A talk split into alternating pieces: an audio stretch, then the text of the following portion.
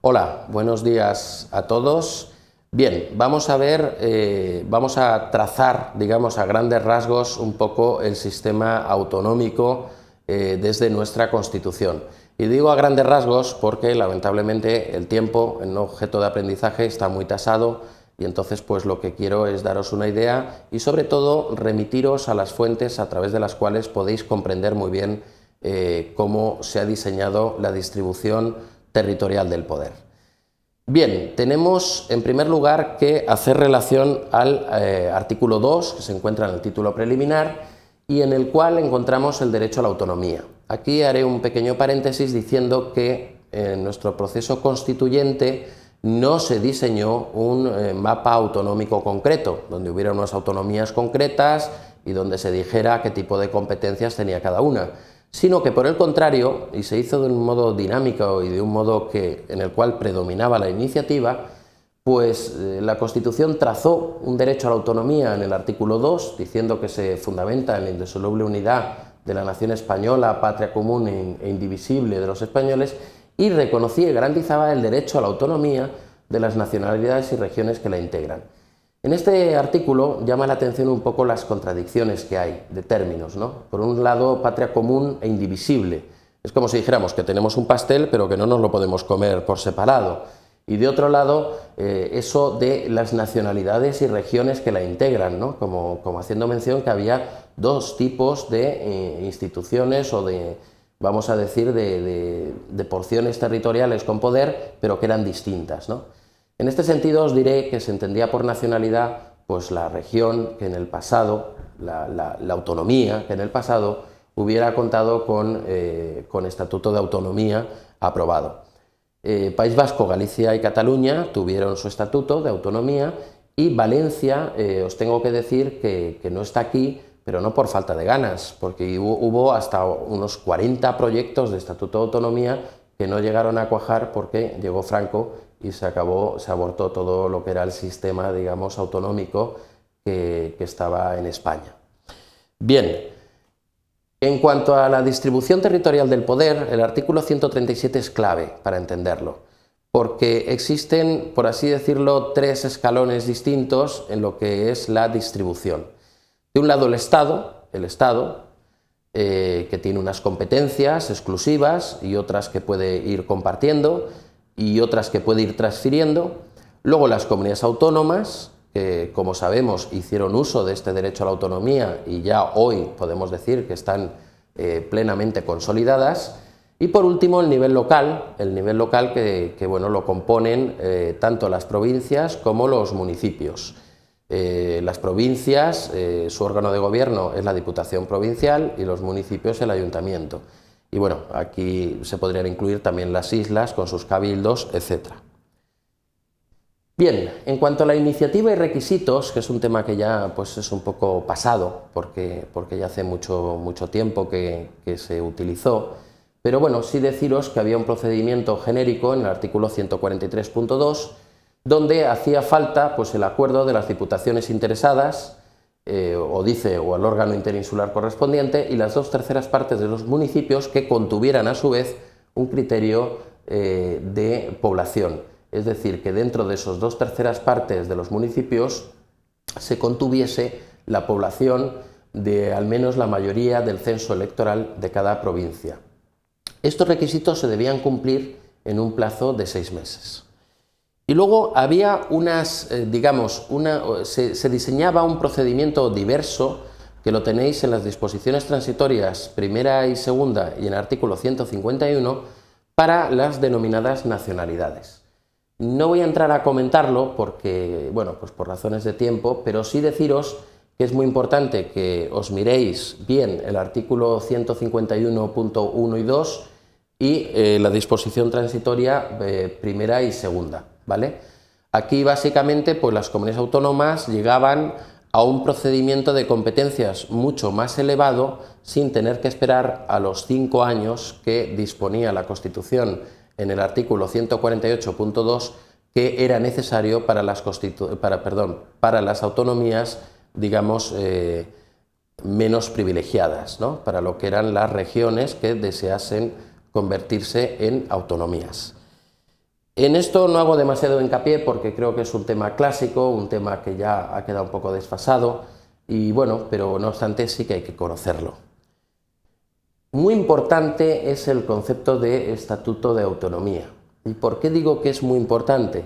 Pues por la sencilla razón de que es la norma institucional básica de cada comunidad.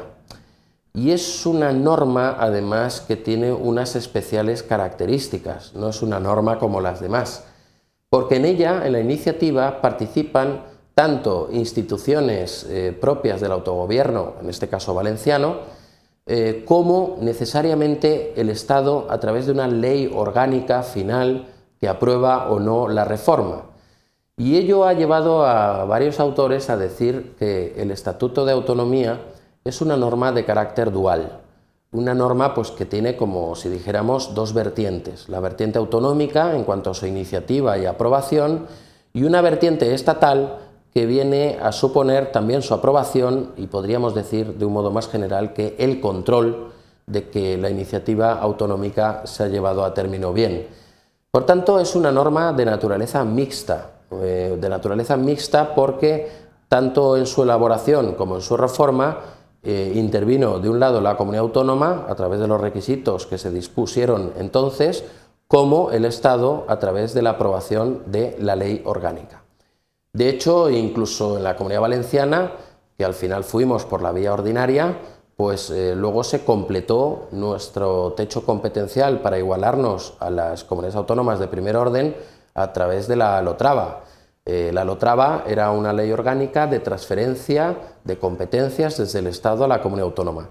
Si queréis ver un poco cómo funciona una ley de transferencia, pues yo os recomiendo que, lo veáis en el artículo 150.2 de la Constitución, aunque en general debéis ver los tres supuestos del artículo 150, ¿de acuerdo? Bien, luego deciros que eh, el contenido de los estatutos de autonomía pues eh, tienen sobre todo lo que es la denominación de la comunidad, que mejor corresponda a su identidad histórica, y en nuestro caso se ha optado por el término Comunidad Valenciana, ¿vale? Sabéis que había dos posturas, una un poco, digamos, enarbolada por la izquierda y otra por la derecha, que era Regne de Valencia frente a País Valencià.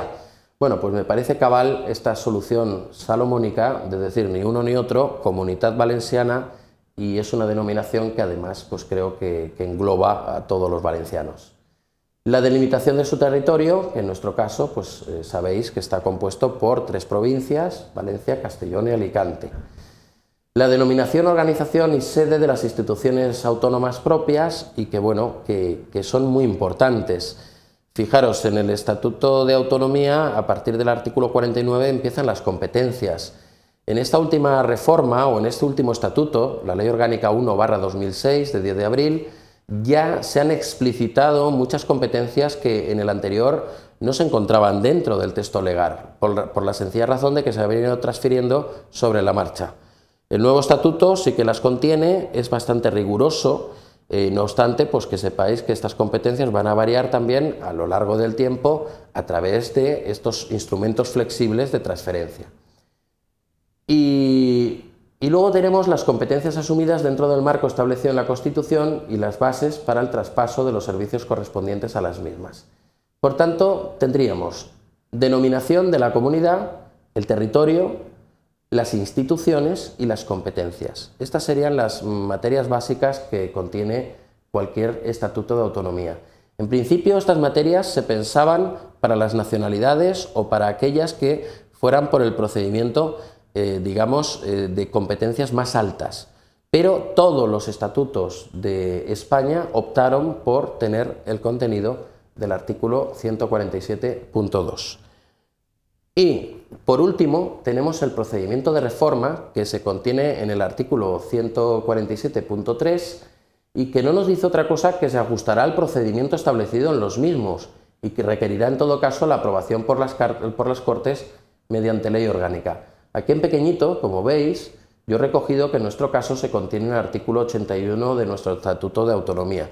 Y básicamente deciros que existe una iniciativa, eh, que son pues, dos grupos parlamentarios, o les Corts, a través de un tercio, el Consejo, etc., y luego un procedimiento en el cual ya se aprueba eh, dicha reforma, un procedimiento que recae sobre el SCORS eh, a través de dos tercios y por último ya se remite dicho proyecto a Madrid donde tiene que pasar finalmente por ser aprobado por una ley orgánica. Y con esto un poco enlazaríamos con la primera parte en la que os he dicho que a, pesar de todo, de que la reforma eh, contenga una parte autonómica, siempre tiene que pasar también por eh, las Cortes, por, Madrid, por el Congreso, digamos, para ser aprobado por ley orgánica. Por eso el estatuto es una norma de doble naturaleza. Luego deciros, solamente señalaros, porque no tengo aquí en la presentación, que os debéis ver el artículo 144 de la Constitución, que un poco culmina esta organización para el caso de eh, que hubiera algún islote autonómico que requiriese de ese procedimiento. Y nada más, muchas gracias a todos.